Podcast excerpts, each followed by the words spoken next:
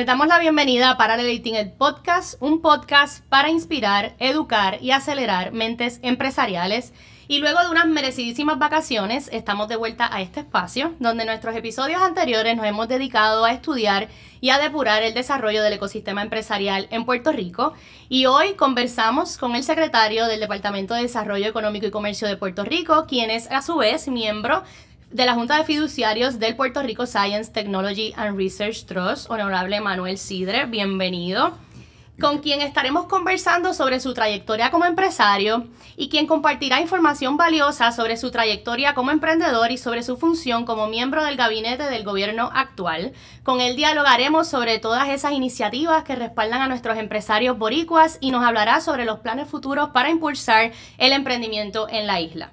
Descubriremos los programas, las estrategias que se están implementando para fomentar ese crecimiento económico y apoyar a aquellos que están construyendo el futuro empresarial de Puerto Rico. Bienvenido Manuel Sidre y gracias por acompañarnos en este espacio. Gracias Lisa, yo me siento más que honrado de estar aquí y de hecho el, el reto que establece este podcast sin duda alguna es más que suficiente para justificar verlo, para justificar estudiarlo y para justificar implementarlo, que sin duda alguna son tres cosas muy importantes en todo negocio que hagamos. Así mismo es. Empresario por vocación. Muchas veces he escuchado, ¿verdad? Cuando, cuando lo presentan en cualquier foro. Y quisiera precisamente empezar a hablar un poco sobre su trayectoria, sobre su historia como empresario y cómo esa experiencia lo ha capacitado a ser hoy el secretario de Desarrollo Económico y Comercio de Puerto Rico. Pues fíjate, yo no empecé como empresario, eh, empecé como, como empleado y, y, fue la vida la que me llevó a entender que una de las consideraciones más importantes para ser un gran empresario es primero ser un buen empleado. Porque aunque muchas veces definimos la palabra empresarismo como tener algo físico nuestro, la palabra empresarismo es como el que le gusta navegar a vela. Is a way of life.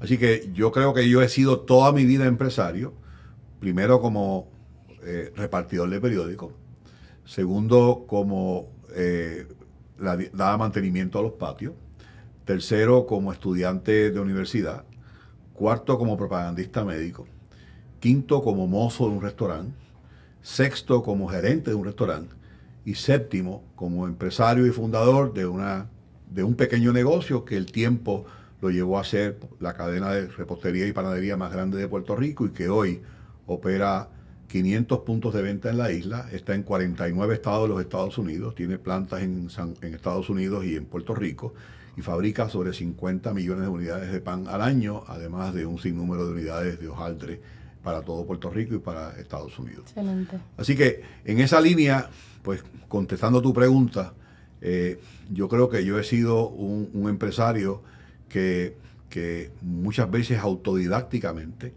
eh, me he tenido que desarrollar y, el ser empresario autodidáctico muchas veces provee una, un aprendizaje más difícil, más lento, pero mucho más amparado en una experiencia que es lo que nos hace pues lograr y, llegar a ciertos niveles que, que, tal vez uno jamás pensaría llegar cuando te refieres a que este que está frente a ustedes, que hoy día es secretario de Desarrollo Económico, fundó una panadería pequeña en Arecibo.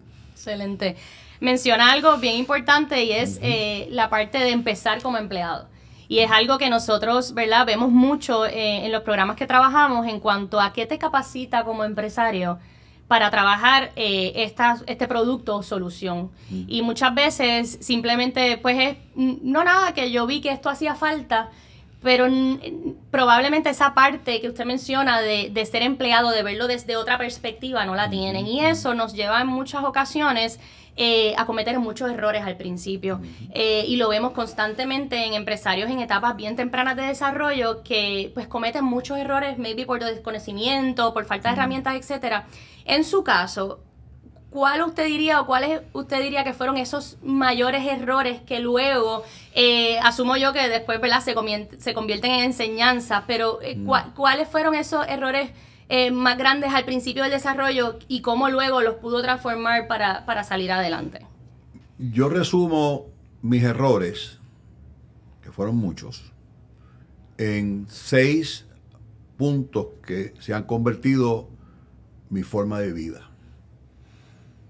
Número uno, enfocarme en el resultado y no en el esfuerzo. Número dos, echar a un lado lo que no trae valor. Tercero, seguir tu instinto y tomar decisiones. Pensar frenéticamente en la innovación, en la diferenciación y en la relevancia. Y someter cualquier plan que tengas, cualquier idea, por descabellada que parezca, a tres palabras que han sido para mí mis compañeras en los últimos 50 años. Si conviene, si es oportuno y si es necesario. Y si esas tres palabras, su respuesta es afirmativa, go for it y no mires para atrás. Si yo hubiese seguido esta receta que acabo de compartir contigo y que es a través de 48 años de experiencia en el mundo de los negocios, posiblemente no hubiese cometido tres cuartas partes de los errores que cometí posiblemente estaría mucho mejor de lo que estoy hoy día y posiblemente y casi seguro hubiese trabajado la mitad de lo que tenía que trabajar. Así que si eso los comparto con toda humildad, es que sin duda alguna esa enseñanza me la dio la vida y, y hoy por hoy sí forma parte de mi día a día en lo, todo lo que hago. Tomen nota, importantísimo. Y menciona una parte que es si es necesario. Y en Puerto Rico hemos estado, ¿verdad? En este podcast hablando desde el inicio, ¿verdad? Más de 10 años atrás, el desarrollo del ecosistema empresarial en Puerto Rico, que definitivamente era algo necesario en algún momento, o por lo menos era necesario unir esfuerzos, a conglomerar, ¿verdad? Lo que hacían muchas personas por su cuenta y, poderlo juntar en lo que hoy vamos conociendo como el ecosistema empresarial en Puerto Rico. Y mencionó ahorita desde la parte de, ¿verdad? de ser un empresario autodidacta, de si era rápido ¿verdad? O, más lento ese, ese proceso de aprendizaje. Y lo quiero traer un poco al desarrollo del ecosistema empresarial en Puerto Rico por las pasadas décadas. ¿Cómo usted catalogaría ese desarrollo? en cuanto a la velocidad o al nivel de innovación, los recursos disponibles, si, nos vamos un poco más de 10 años para atrás, ¿verdad? Desde la perspectiva como empresario a lo que está viendo hoy como secretario del departamento, ¿cómo ha visto e, ese, ese pace de ese desarrollo? Ah, quiero responderte a tu pregunta en, tres áreas, en tres áreas. Desde el punto de vista de oportunidad y desde el punto de vista de información y desde el punto de vista de, de ofrecimientos, el sistema o el ecosistema empresarial hoy día está más robusto que, obviamente hace muchos años. Yo di clases en la Universidad de Puerto Rico en el año 2011 y 2012. Mi primera experiencia estábamos dando business planning. Y yo me acuerdo que la primera clase eran 22 personas en esa clase. Y yo me acuerdo de, un ejercicio de, de business ideas. Y ahí yo empecé a darme cuenta que de nada vale hablar de business planning o hablar de incentivos o de fortalecer un ecosistema empresarial si no trabajamos con ideas. Y cuando hablaste ahorita de que de la palabra conveniente, oportuno y necesario, ahí aprendí precisamente de que la idea tiene que poder contestar esas tres preguntas y no de parte de papá o de mamá o, de, o del primo o del mejor amigo. De parte precisamente del que te va a herir con la verdad, pero no te va a destruir con el silencio.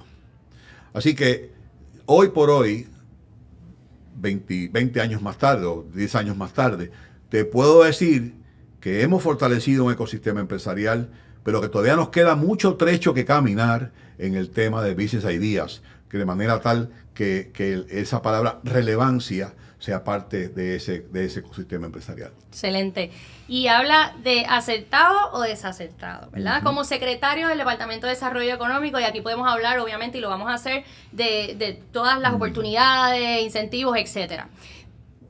¿Cuán acertado o desacertado ha sido, verdad? Eh, porque reconocemos que no todo es color de rosa, ni de parte del empresario, ni de parte de, las agencias, ¿verdad? Eh, público ni privada.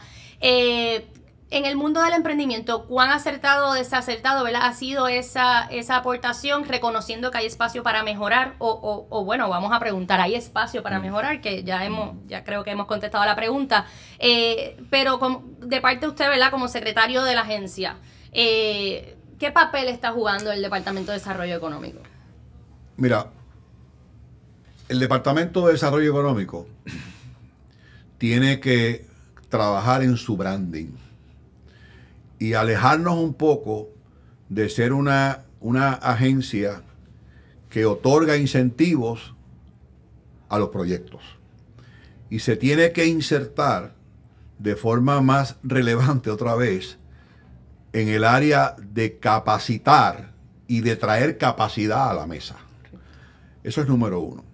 Número dos, el enemigo público de Puerto Rico en los últimos 40 o 50 años es la falta de continuidad. Así que el Departamento de Desarrollo Económico, como todo el aparato gubernamental, tiene que entender, tiene que entender que los planes de desarrollo económico y comercio de cualquier país en el mundo no son estratégicas, no son estrategias cada cuatro años. Así que ese, ese framework es tan importante solidificarlo de manera tal que la persona que toca la puerta del Departamento de Desarrollo Económico hoy pueda sentir la absoluta confianza que su proyecto o su visión no va a ser alterada por un cambio de paradigma que ocurre cada cuatro años.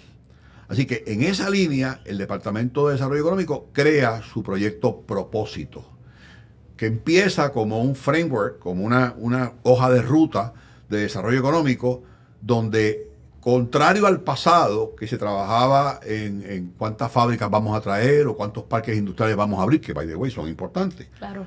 ¿Cuáles son, cuál es la zapata que vamos a utilizar para realmente hacer de Puerto Rico el país que queremos y que sea? Como dice la famosa frase de Bring of Field o de Field of Dreams, we build and they will come. Así que la palabra competitividad cambia totalmente a la competitividad de mi época. En mi época, ¿qué era? Labor económica, edificios económicos y no taxes.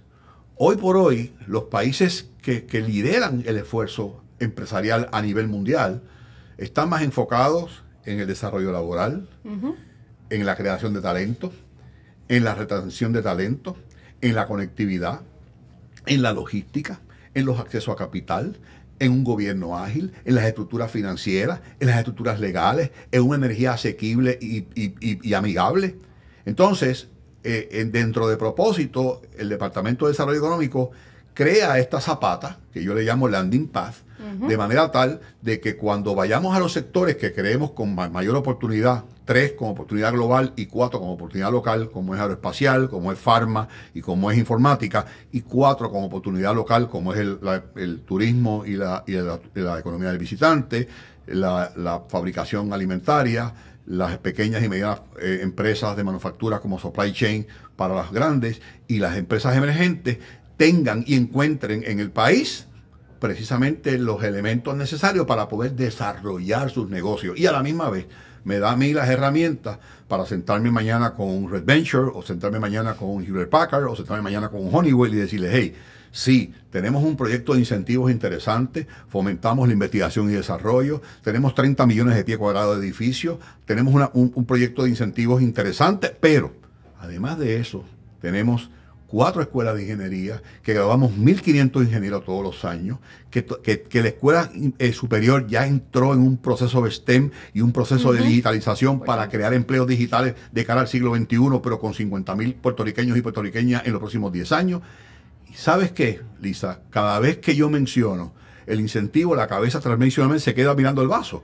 Pero cuando yo menciono talento, cuando yo menciono Workforce Development, cuando yo menciono eh, eh, conectividad, logística y acceso a capital, cambia el paradigma. Así que el nuevo método de incentivar la inversión no está amparado en el estilo viejo, está amparado en un estilo nuevo y eso el Departamento de Desarrollo Económico trabaja fuertemente con su equipo para dejar ese legado más allá del evento electoral o más allá de los cambios administrativos, de manera tal que el que esté y el que quiera venir a Puerto Rico vea una estabilidad y una continuidad necesaria para llevar su negocio a sus próximos niveles o crear el, primero. Súper continuidad. Tengo que, mm. quedarme en esa palabra porque eh, aquí, por ejemplo, en nuestros programas todo el tiempo, ¿verdad? Eh, eh, estamos pendientes a los estudios que siempre muestran que el 80% de los empresarios fracasan en etapas bien tempranas de desarrollo. De parte, ¿verdad? De, lo que, de lo que nos trae acá en cuanto al sector eh, público. Sabemos que esto tiene que ver mucho con eh, desconocimiento, falta de recursos, financiamiento, que programas, por ejemplo, como los que nosotros trabajamos, pues tratamos todo el tiempo de que, ¿verdad? Conozcan más y más todas estas oportunidades. Eh, pero en cuanto a, ¿verdad? La parte pública, ¿tendrá algo que ver esta falta de continuidad? ¿O cuál es, o, o, o maybe ¿Cuál sería la clave, según usted, para lograr que ese número sea cada vez menor desde la parte ¿verdad? del sector público como tal? Mira, yo soy un creyente del, sendero misterioso de Dios, ¿verdad?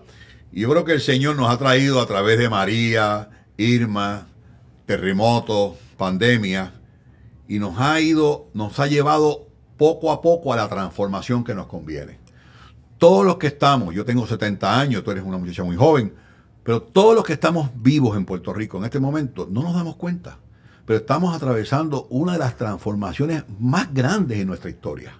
Más grandes, que no, que no exime al sistema público. Te voy a poner un ejemplo, Lisa.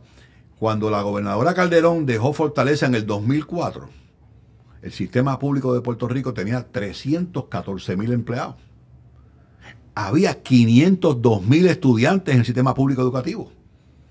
Hoy, we speak, hay 234 mil empleados públicos y hay, perdóname, 214 mil empleados públicos y 234 mil estudiantes. Esa composición de una reducción significativa en ambos números nos llevan a pensar que no se trata de un job crisis como muchas veces definimos. Es que estamos descubriendo unos, una potencialidad que antes no teníamos y que no sabíamos que estaban y que la tecnología a través de la pandemia nos obligó, que la, que, la situación de María nos obligó a, dar, a, buscar opciones que antes no mirábamos. Y no solamente eso, dentro del cambio geopolítico que ocurre en los Estados Unidos, de la misma forma en que María provocó un éxodo sin precedentes de 500 mil puertorriqueños que se fueron de aquí, de la misma forma, los cambios geopolíticos que estamos mirando en los Estados Unidos estoy completamente convencido que provocarán una emigración en reversa que llegará a Puerto Rico a buscar oportunidades. ¿Qué nos toca al sector público? Housing. ¿Qué nos toca al sector público? Seguridad. ¿Qué nos toca al sector público? Salud. ¿Qué nos toca al sector público? Educación. De manera tal que el que, el que venga a la isla no solamente encuentre oportunidades, que las hay. Oye, 5.78 de, de desempleo. Yo vengo de 17 y 18%. Así que otra vez, yo creo que eh, nos encaminamos a una transformación, estamos atravesando el, proceso, es doloroso para algunos, muchas veces va a necesitar la, reinserción de ese adulto mayor en la economía. Así que otra vez, eh, es interesante, usted tiene que cogerlo de dos formas.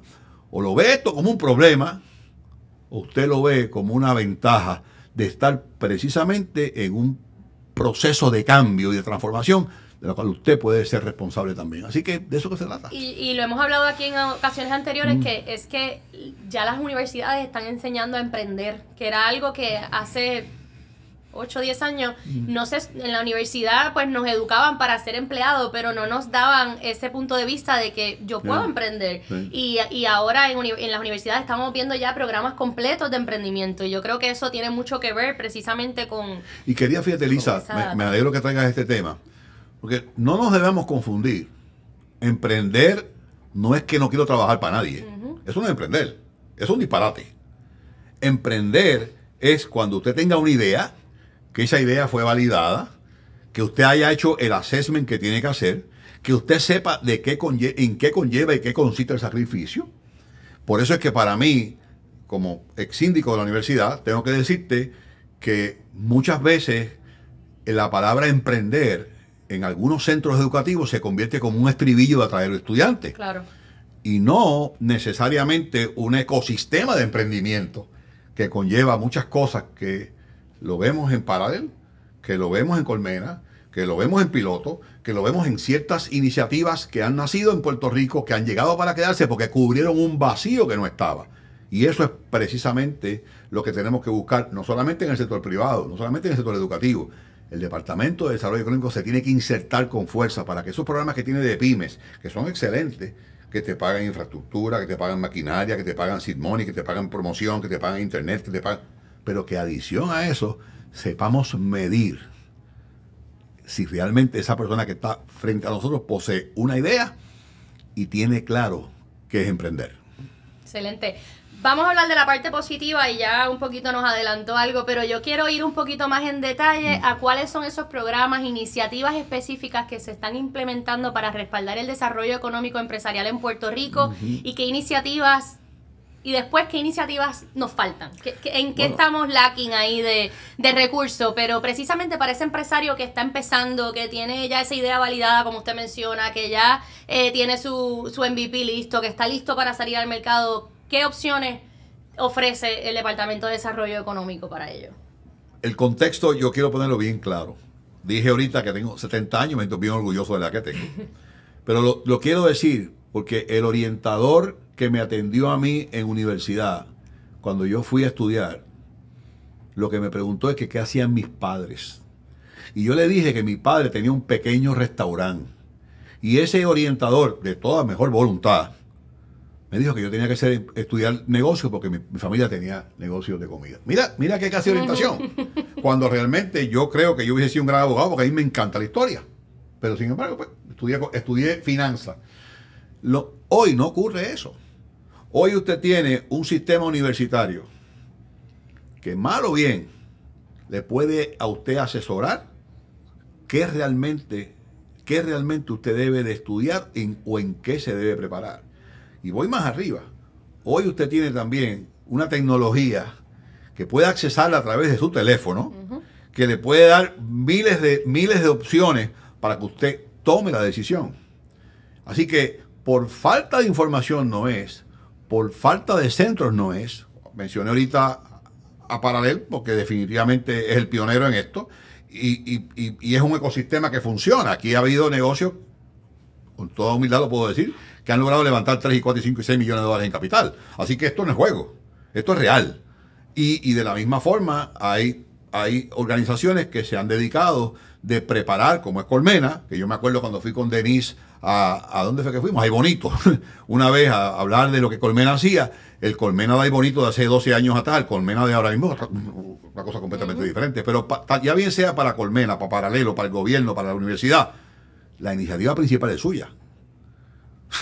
aquí, aquí, al final del camino, es como el libre albedrío de Dios.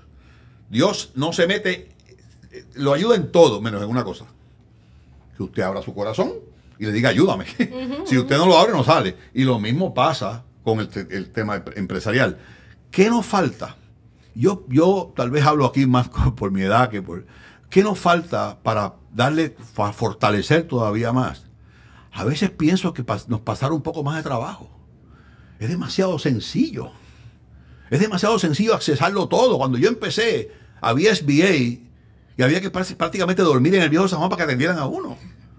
Hoy día hay programas para hacerlo que usted vaya a la oficina de SBA. Así que si ustedes me preguntan a mí dónde yo realmente he creado ese ecosistema empresarial a través de mis años, no ha sido en lo fácil, ha sido en lo difícil. Ha sido en lo difícil y en la consistencia. Así que Dicho eso, le voy a poner un ejemplo bien sencillo, el Departamento de Desarrollo Económico. Voy a empezar, voy a pasar por el empleado. Puerto Rico es la séptima jurisdicción que más dinero recibe para programas de apprenticeship, on the job training y desplazado en todos los Estados Unidos.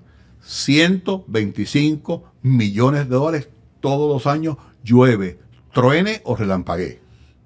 ¿Qué implica esas tres cosas? que si usted quiere mañana readiestrar a su fuerza laboral en su negocio, sea dos empleados o mil, usted accesa a Wiowa, llena el formulario, hace la propuesta y Wiowa le puede, número uno, readiestrar su personal pagándole el 50% del salario. Y más aún, si usted quiere dirigir un programa de apprenticeship en su negocio, Wiowa le paga el 50% de su salario al, empleado y al que entrena al empleado por un máximo de dos años. Número uno. Número dos, si usted es un pequeño y mediano comerciante, pequeño, menos de 200 mil pesos al año de venta, el sistema, el, proyecto de, de, PYME le facilita dinero para seed money, para la compra de maquinaria. maquinaria inclusive incluye una computadora. ¿eh? para mercadeo, para pagar la internet por seis meses, hasta un máximo de 25 mil dólares. Si usted vende más de 200 mil pesos al año y su negocio tiene un plan de negocio robusto para llevarlo al próximo nivel, el programa de pymes del Departamento de Desarrollo Económico le otorga hasta 200 mil dólares para llevar su negocio a un próximo nivel, incluyendo, incluyendo, Lisa, los, otros incentivos que te hablé, que son, no se pierden por coger estos que están acá. Unido a eso, los decretos de exención contributiva, los, los, créditos contributivos por investigación y desarrollo, actividades turísticas, actividades agrícolas, pequeños y medianos comerciantes, en fin, por falta de ayuda no es, pero ya bien sea el pequeño y mediano que solamente puede aspirar hoy a 15 mil pesos, como el mediano y gran comerciante que quiere llevar su negocio a un próximo nivel, los dos tienen la misma requerimiento. Un plan de negocio robusto que pruebe y valide que lo que usted va a hacer es lo correcto. ¿Y sabe quién es el primero que se tiene que comprometer a ese plan de negocio y entenderlo y, sentirlo en su tuétano? Usted. Si usted no cree en su plan de negocio, no, lo vaya, no se lo vaya a ofrecer a nadie, pues nadie se lo va a creer. Claro. Y, estas ayudas y estos programas existen gracias, o sea, si no si no tuviéramos empresarios que, ¿verdad? Eh, eh, a cualquier nivel, eh, nosotros programas como Paralel, por ejemplo, no existirían. y, ¿verdad? Y, esta, y estas ayudas que, que tenemos eh, disponible. Y me, me, llama mucho la atención que hablamos tanto del pequeño, del mediano, de, o sea, que hay oportunidad para todo el mundo. Eh, al igual que, por ejemplo, en, nuestros programas, pues también tenemos programas específicamente para, para, empresas de tres años o menos, tres años o más, generando X cantidad de ingresos. Pero siempre nosotros, eh, y lo mencionó usted ahorita, nosotros somos parte del Fideicomiso para la Ciencia, Tecnología e Investigación de Puerto Rico, así que nosotros constantemente estamos enfatizando en la innovación y la tecnología, que no necesariamente van atadas una a la otra, siempre lo mencionamos, eh, como parte, ¿verdad? Como motor muy importante de, este movimiento. ¿Cómo se está fomentando la parte de innovación y la tecnología en los nuevos proyectos empresariales desde el sector eh, público? Mira, el Departamento de Desarrollo Económico presentó eh, a, finales del año pasado su, proyecto 21st Century Tech Hub, que no es otra cosa que atemperar el, empleo en Puerto Rico a los nuevos reclamos de la industria en tema de digitalización. Ese, ese proyecto le tocamos la puerta a la Junta de Supervisión Fiscal, ente fiscalizador, y logramos que nos dieran 50 millones de dólares para este proyecto, envolviendo a tres áreas bien fundamentales. Número uno, las universidades. Número dos, el sistema educativo público. Y número tres, la empresa. De manera tal que ese rezago que nos dejó la pandemia de 10 años, podamos atajarlo a tiempo y, eh, y, lograr que dentro de 10 años Puerto Rico se posicione como una de las primeras ocho jurisdicciones en los Estados Unidos.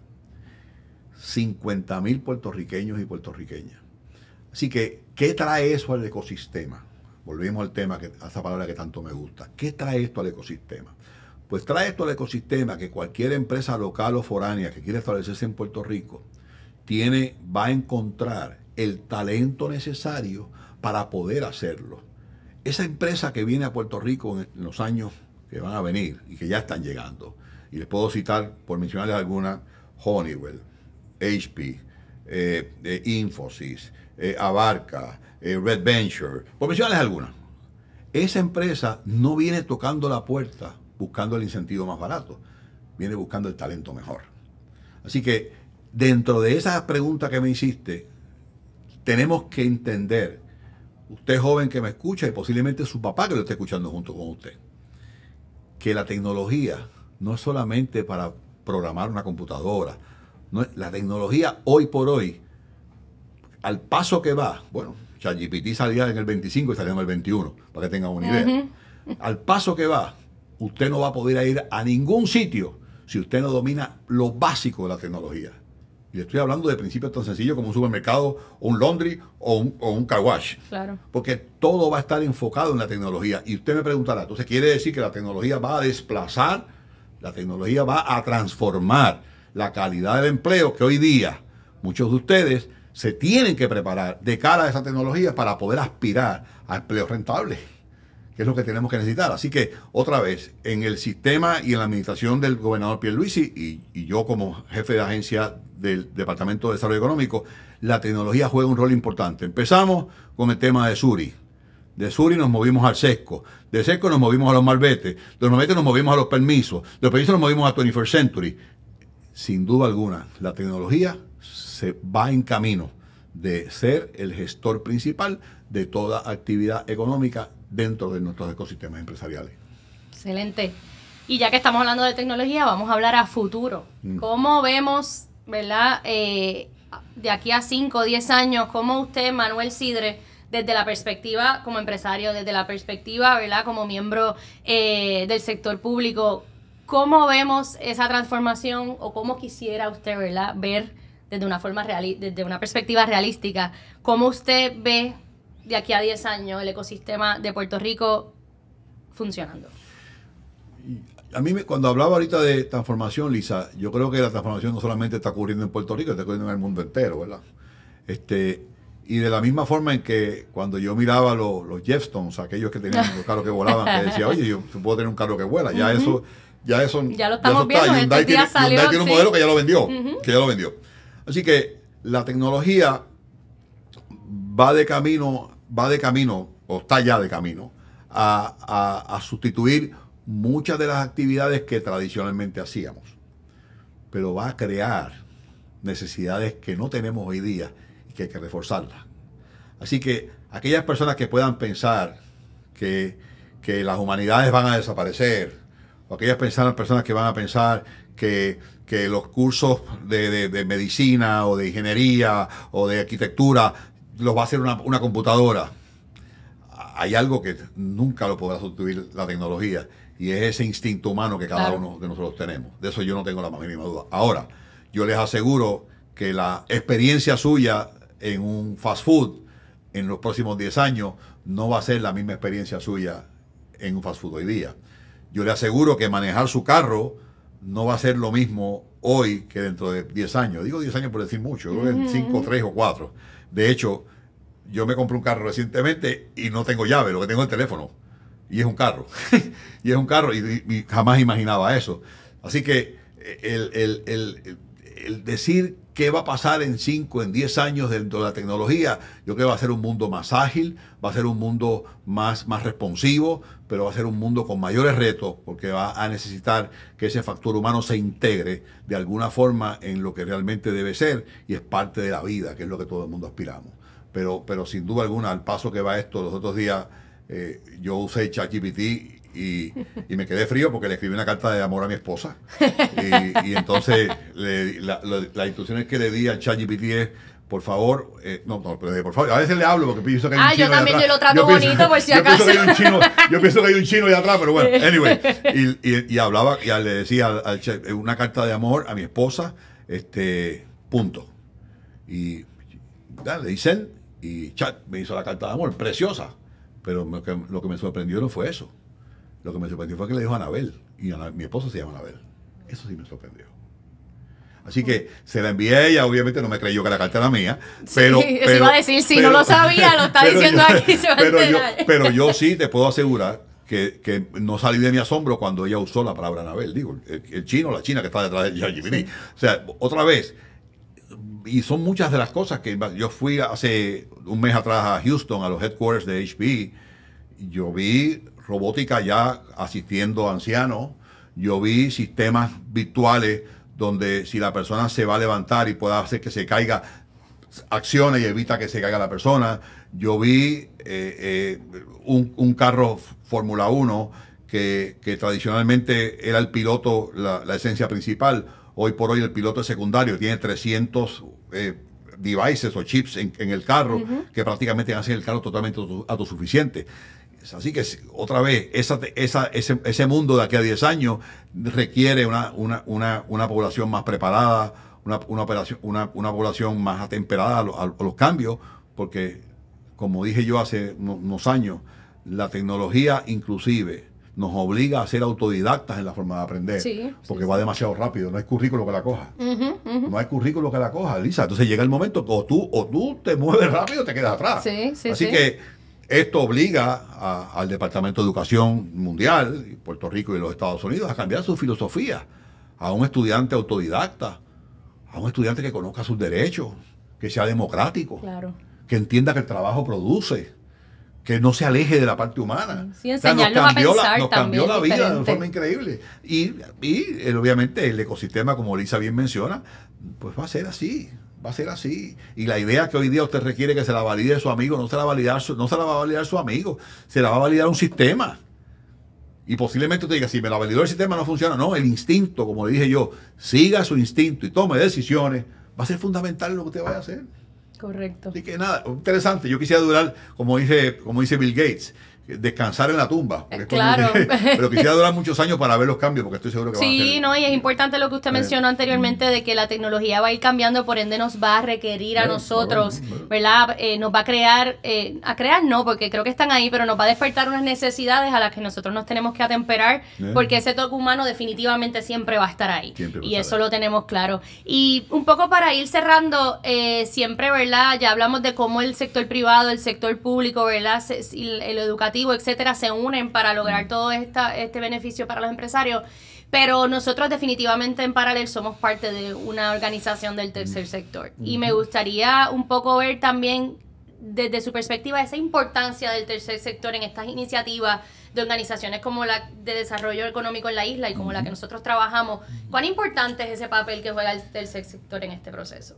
Mira, yo, lo primero que yo haría, ¿verdad?, es cambiar esa palabra sin fines de lucro. Yo no sé, dónde- yo no, yo no sé a quién se le ocurrió eso. Porque el que se le ocurrió eso pues, puede ser una, una- una organización pobre. No, yo quiero cambiar eso a una organización con fines de lucro. La diferencia es lo que usted haga con el lucro. Esto es un ejemplo de esto. Correcto. Esto es una organización sin fines de lucro. Pero sin chavo no lo va a hacer. O sea, y lo mismo ocurre con eso. Así que eh, la primera es transformarla. Transformarla. Segundo, sus directores educarlos. Educarlos, incluyendo a su junta de directores. Incluyendo a su junta de directores. Y cuarto, y no menos importante, abrir la puerta. Abrir la puerta a que, a que la ciudadanía, que la mayoría no tenemos oportunidad de insertarnos en programas como estos, pueda haber en, esa, en ese tercer sector una organización abierta a darle la oportunidad a cualquiera.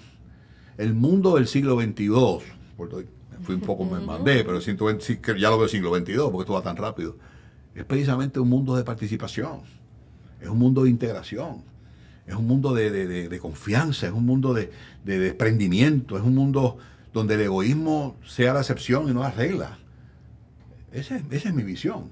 Así que cambie esa, ese paradigma de no sin fines de lucro, abra las puertas para que otros entren, prepárese usted como director de, ese, tercer sector y capac- capacite su junta, que es otra de las cosas importantes que tenemos que hacer.